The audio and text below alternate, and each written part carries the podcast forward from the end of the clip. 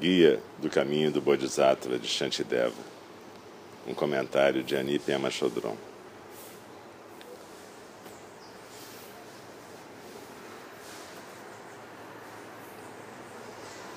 Os versos de 22 a 33 apresentam a paciência que provém da observação da realidade complexa de qualquer situação. São instruções para serem usadas no aqui e agora, quando quer que a gente veja que está sendo fisgado pelos kleshas como a raiva, por exemplo. São lembretes para permanecer firme sob pressão.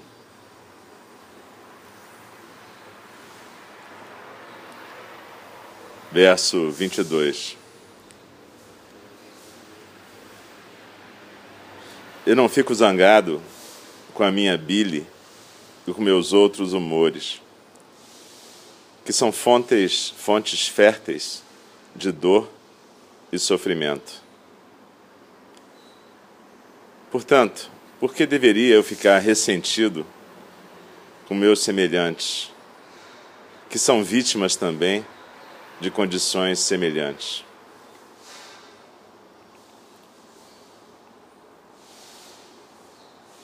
Comentário. Por que será que não ficamos zangados quando o sofrimento é causado por algo inanimado, como um acidente ou doença, por exemplo. Mas quando o sofrimento é causado por nossos semelhantes, rapidamente nos sentimos ressentidos. Se um galho cai em nossa cabeça, supomos que caiu de uma árvore e fica por isso mesmo. Mas o que acontece quando alguém intencionalmente joga esse galho? Será que a gente poderia se acalmar lembrando que essa pessoa é uma vítima dos seus padrões de comportamento habituais? Que nós todos somos vítimas também de condições semelhantes? Até começarmos a trabalhar com nossa mente, nós somos dominados pelas nossas emoções. Elas vão tomando conta de nós, até que finalmente perdemos o controle completamente. Quando nós ficamos com raiva dos outros, poderíamos lembrar que, assim como nós, eles fazem o que fazem por razões complexas, sendo que não é a menor delas o fato de serem controlados por suas emoções. Às vezes, podemos nos sentir completamente justificados em ter raiva de alguém ou até odiar alguém. Ainda assim, quando alguém nos prejudica, poderíamos fazer a nós mesmos a seguinte pergunta: Por que será que eu não fico com raiva de um galho que cai? Se a resposta a isso for: Ah, bom, o prejuízo que essa pessoa me causou foi intencional. Talvez devêssemos questionar nossa lógica. Para todos nós, sentimentos desagradáveis aparecem sem convite e facilmente nos arrastam. Se nós não prestamos atenção nesse acontecimento, nós não aprendemos a nos restringir dessa atuação e, inevitavelmente, nós mesmos causaremos prejuízos. É triste, mas é previsível como qualquer um de nós cai nessa armadilha. Refletir sobre isso cultiva a compreensão, mais do que o ressentimento. Compreensão e compaixão em relação a todos os seres, incluindo nós mesmos.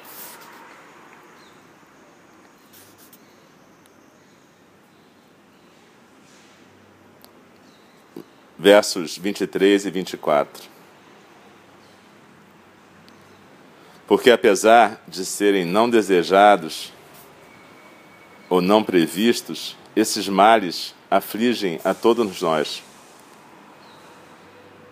E da mesma forma, apesar de não procurados e nem queridos, os prejuízos e contaminações são rápidos em chegar.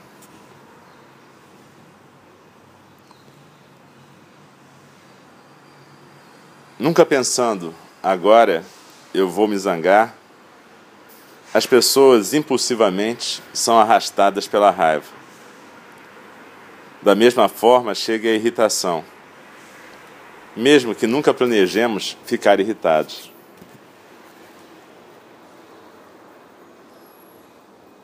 Comentário: Um evento neutro, tal como um galho que cai, pode resultar em várias reações, uma explosão emocional, relaxamento ou mesmo riso. A nossa resposta depende em como temos trabalhado com nossas emoções até aquele ponto. Nós não estamos dispostos a ficar zangados e, da mesma forma, a raiva não é algo que planejemos experimentar. Mas quando causas e condições se juntam impulsivamente, nós somos arrastados. A paciência é a conclusão de Shantideva, é o antídoto. Em particular, a paciência que surge de ter simpatia pela complexidade da nossa situação atual.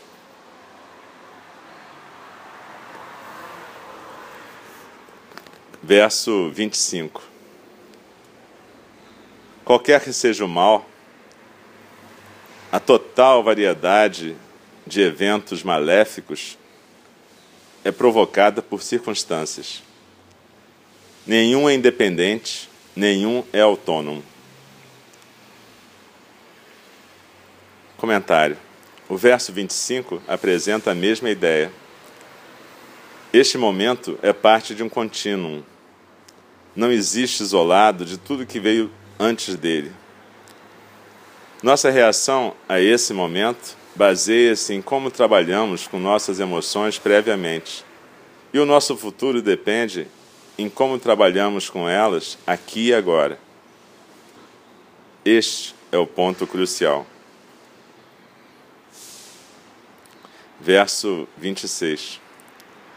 As condições, uma vez reunidas, não têm nenhum pensamento de que agora darão origem a algum resultado e aquilo que é engendrado não pensa que foi produzido por tais condições.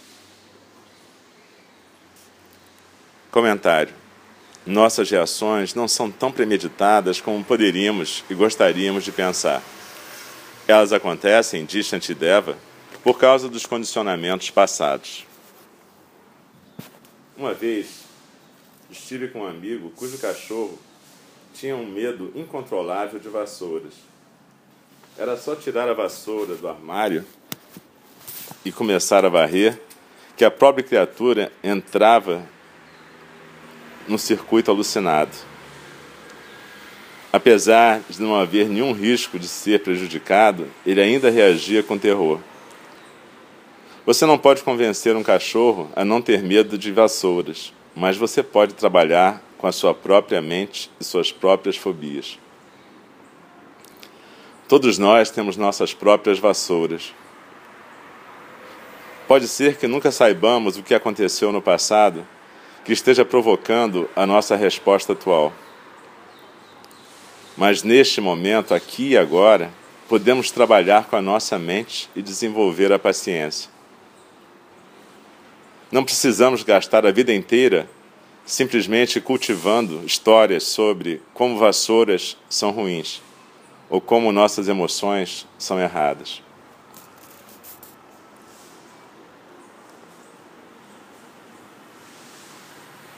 Versos 27 a 30. Aquilo a que nos referimos como substância primária, que foi rotulado como o si mesmo, não entra em existência pensando: ah, desta maneira eu surjo.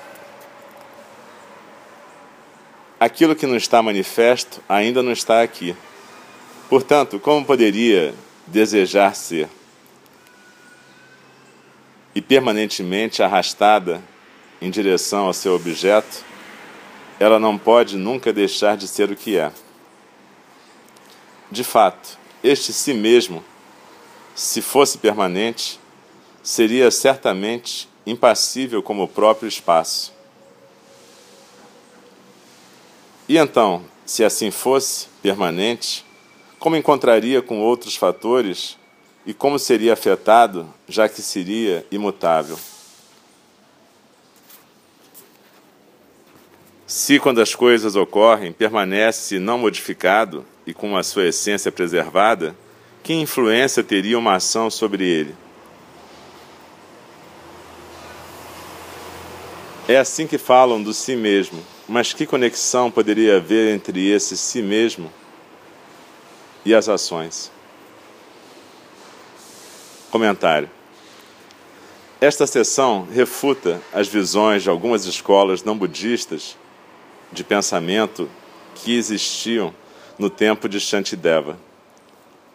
Uma escola acreditava numa substância primária, outra no Atman, ou si mesmo, com um S maiúsculo. Em resumo, eram crenças num princípio absoluto, imutável, similares às noções de uma alma ou um Deus. Já que aspiramos por certezas e alguma coisa firme em que nos segurarmos, é muito confortador acreditar em alguma substância, essência permanente, externa, que, sub, que fique subjacente a tudo. Enquanto desempenhamos os nossos dramas relacionais de esperança e medo, não há confusão nesse extrato subjacente, que permaneceria puro, imutável, imperturbável. O Buda, entretanto, refutava tais visões. Nada é imutável, nada é separado. A noção de uma essência externa e permanente é o que Shantideva não afirma aqui. Entretanto, ele não está propondo uma crença em alguma outra coisa. Se nós disséssemos tudo é vacuidade, Shantideva também refutaria isso. A sua intenção é puxar o tapete debaixo de qualquer visão fixa ou modo solidificado de pensamento. Ao invés disso, ele nos aponta para a abertura indescritível da mente, uma mente livre de qualquer conceitualização. Qual seria a importância cotidiana desses versos. Significam desistir de criar mais conceitos. Não fique preso por ideias fixas de si mesmo ou do outro ou de qualquer coisa. Não entre em pensamentos habituais ou fixos que resultam em raiva. Shantideva argumenta que qualquer crença numa entidade fixa ou permanente não faz sentido. Se ela não tivesse se manifestado ainda, nunca poderia vir a ser. Se já existisse e fosse arrastada numa certa direção, nunca cessaria de ser arrastada nessa direção. Em outras palavras, se as coisas fossem fixas da maneira que são, nada poderia se modificar.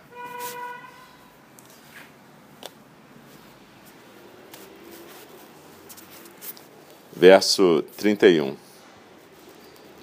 Todas as coisas então dependem de alguma outra coisa. Desse fato depende a noção de que nada é independente. Sabendo disso, nós não vamos nos aborrecer com objetos que mais parecem aparições mágicas. Comentário. Nas primeiras duas linhas, Shantideva de novo diz que todas as coisas são resultado de causas e condições complexas. Nada existe independentemente. Nas outras duas linhas, ele nos ensina sobre a vacuidade. Nada é o que parece ser. Somos como pessoas de sonho, se aborrecendo com objetos de sonho. Experimentando isso, mesmo momentaneamente, podemos ver o absurdo desse tipo de frenesi em que entramos.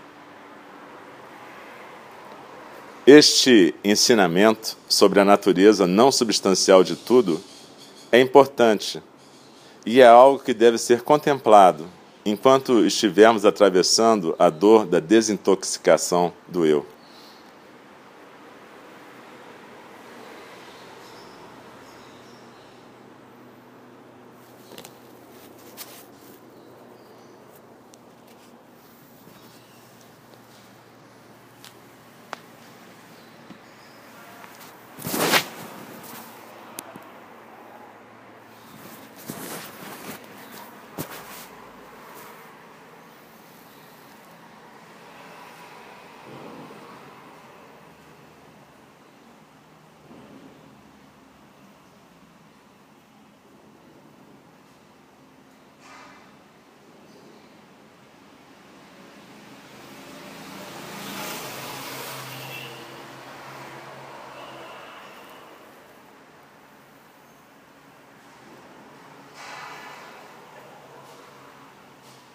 Esse ensinamento de Shantideva e de Pema Chodron é fundamental para a gente compreender o nosso lugar como praticante.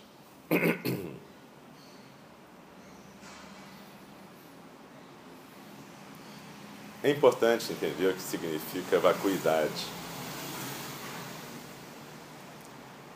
Como Shantideva diz, tudo que existe depende de causas e condições. Nada tem substância, nada é essencial.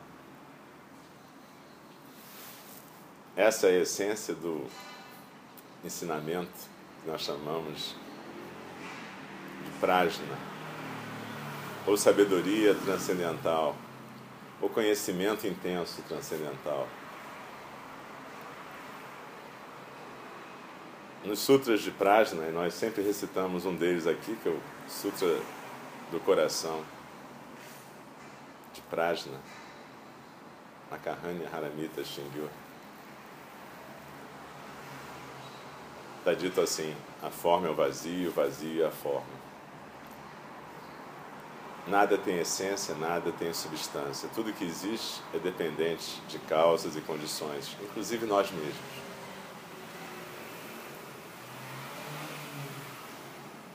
Ao mesmo tempo, às vezes isso é interpretado de uma forma nihilista, como se,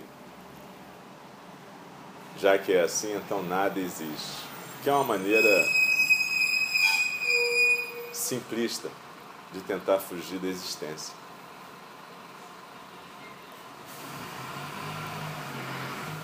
O fato é que vacuidade significa espaço aberto. E nessa vacuidade as causas e condições se manifestam. Isso é uma maneira simples e talvez até reducionista, mas é uma maneira pela qual a gente pode se aproximar da ideia de compreender o que quer dizer que samsara é nirvana, nirvana é samsara. Quando nós falamos da vacuidade, não é para nós fugirmos da vida para algum reino especial, onde não existe raiva, não existe sentimento negativo, onde tudo é perfeito. E onde certamente não existem pessoas. A nossa prática não é uma prática escapista. É uma prática que está presente aqui e agora. Praticando sem apego sem apego significa perceber que, se tudo é dependente de causas e condições, tudo é aparição e desaparição, e tudo pode ser modificado. E assim sendo, mesmo aquilo que nós achamos que é mais fixo, que é a nossa historinha, aquilo que a gente chama de eu, também pode ser trabalhado e modificado. Na verdade, a gente faz um esforço constante de cultivar memórias, hábitos e tendências a fim de cultivar essa identidade tão preservada.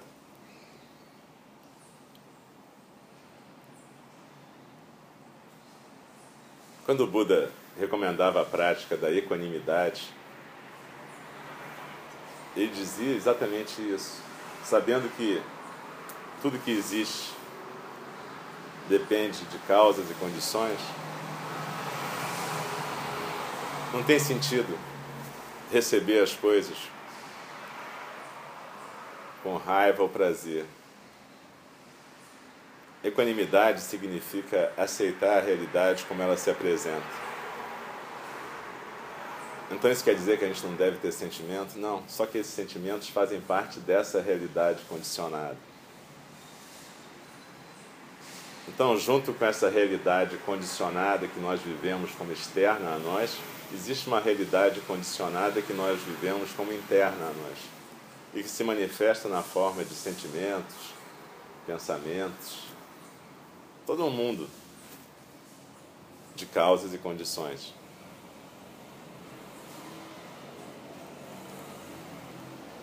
Então, na verdade, equanimidade significa estar dentro dessa paisagem interna e externa e aceitar a sua manifestação.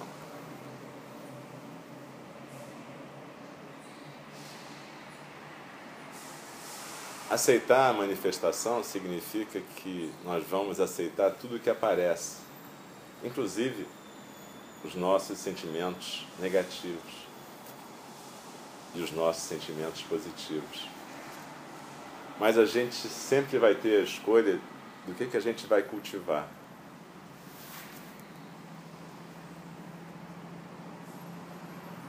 Praticar equanimidade, então, significa praticar essa escolha e não ficar apegado a um determinado sentimento ou reação ou pensamento.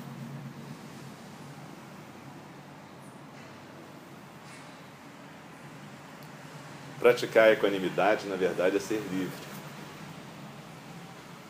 E essa palavra reaparece todo o tempo na nossa prática libertação.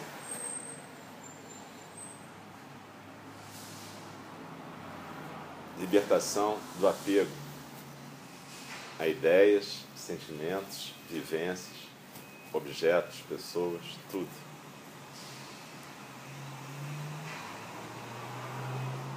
Ao mesmo tempo, vivendo isso, essa equanimidade e essa aceitação ampla da realidade, tendo a vivência da complexidade que é a vida e tudo que acontece, a gente desenvolve uma compaixão. Uma compaixão por todos os seres como nós, que são frágeis, vulneráveis, arrastáveis o tempo todo por suas ideias, pensamentos e sentimentos.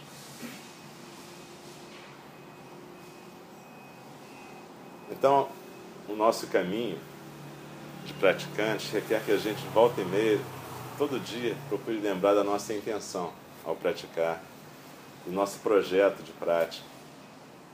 Lembrar dessas coisas básicas. Eu sou um ser que existo dependente de causas e condições. Quando essas causas e condições cessarem, o meu tempo de vida cessa. Eu desapareço.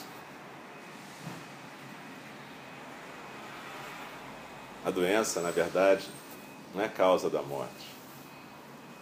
O que causa a morte simplesmente é o fato de que as condições e causas para a vida cessam.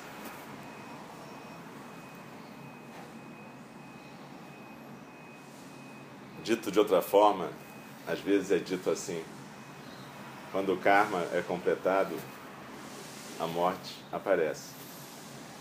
Mas é simplesmente isso. As causas e condições da vida deixaram de existir.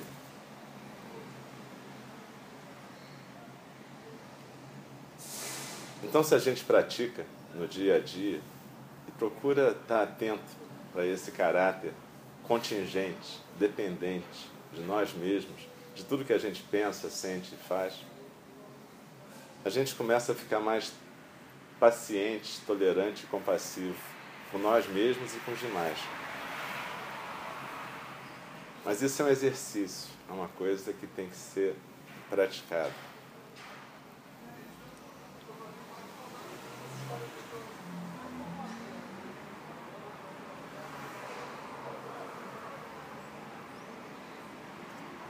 Sempre é bom a gente respeitar essa imprevisibilidade das causas e condições. Às vezes a gente tem uma ideia de que a gente se conhece bem e de que a gente está bem controlado, a gente pratica e a gente consegue determinar nosso caminho. Mas é melhor respeitar e não subestimar as causas e condições.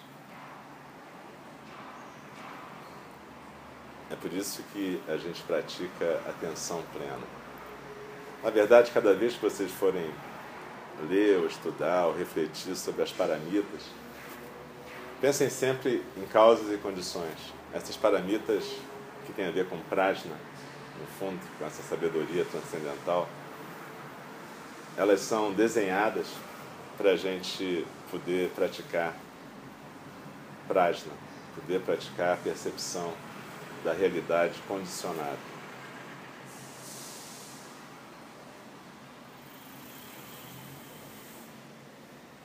Então, cada dia, quando a gente acorda, a gente se propõe manter a atenção. Mas observa, não é uma atenção obsessiva, é uma atenção fluida, flutuante, permanente nesse sentido de que está sempre acontecendo. Uma atenção para essa maravilhosa combinação de causas e condições que vai formando cada momento. Se a gente começa a praticar isso, a gente vai perdendo a raiva da vida. A gente vai passando a olhar para a vida com os olhos mais curiosos. Entendendo cada momento como uma oportunidade de aprendizado.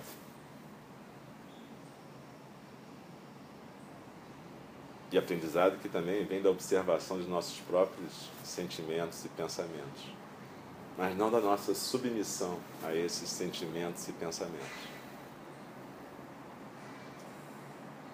É aquela imagem que o Buda faz do cavalo, né? Você vai deixar o cavalo conduzir ou você vai ser o condutor do cavalo? Então, cada vez que o seu cavalo estiver disparando, procure lembrar disso. É você que está montado no cavalo ou é o cavalo que está te montando?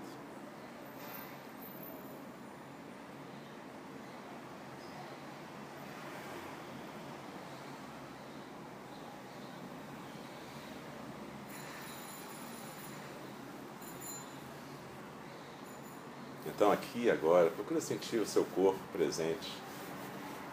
Sente o corpo, sente o corpo na almofada, a ligação que nós temos com o chão, com tudo que acontece em torno, com todos os sons do mundo. Lembra que a equanimidade começa com a aceitação do corpo e com o cuidado desse corpo. Nós não somos pensamentos que vagam por aí, nós temos um corpo que também é formado através de causas e condições. Então a nossa prática começa sempre no corpo, no centro, andar com postura, sentar com postura. E a partir dessa postura e desse centro, ir construindo um estar no mundo mais presente, na respiração completa, ampla, na respiração que abre espaço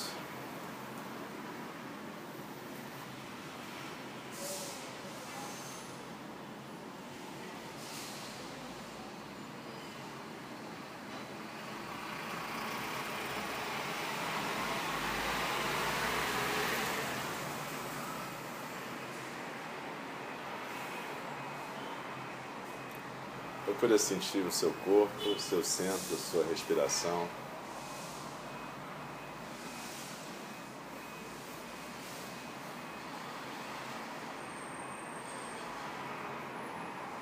Procura perceber que se nós estamos aqui agora, aqui, isso depende de inúmeras causas e condições.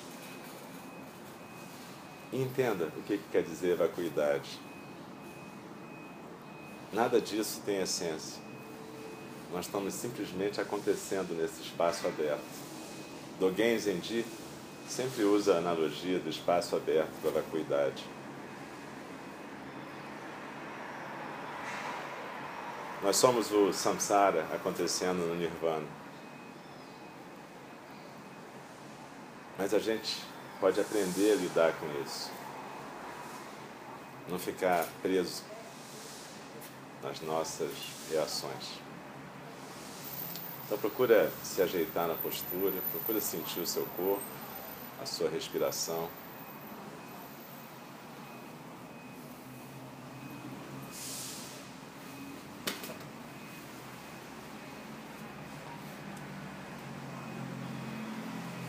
E toda vez que você sair do Zendô, procura lembrar quem é que vai estar montando quem. Isso é importante. Se é o cavalo que vai estar conduzindo, você é o condutor que vai estar conduzindo o cavalo.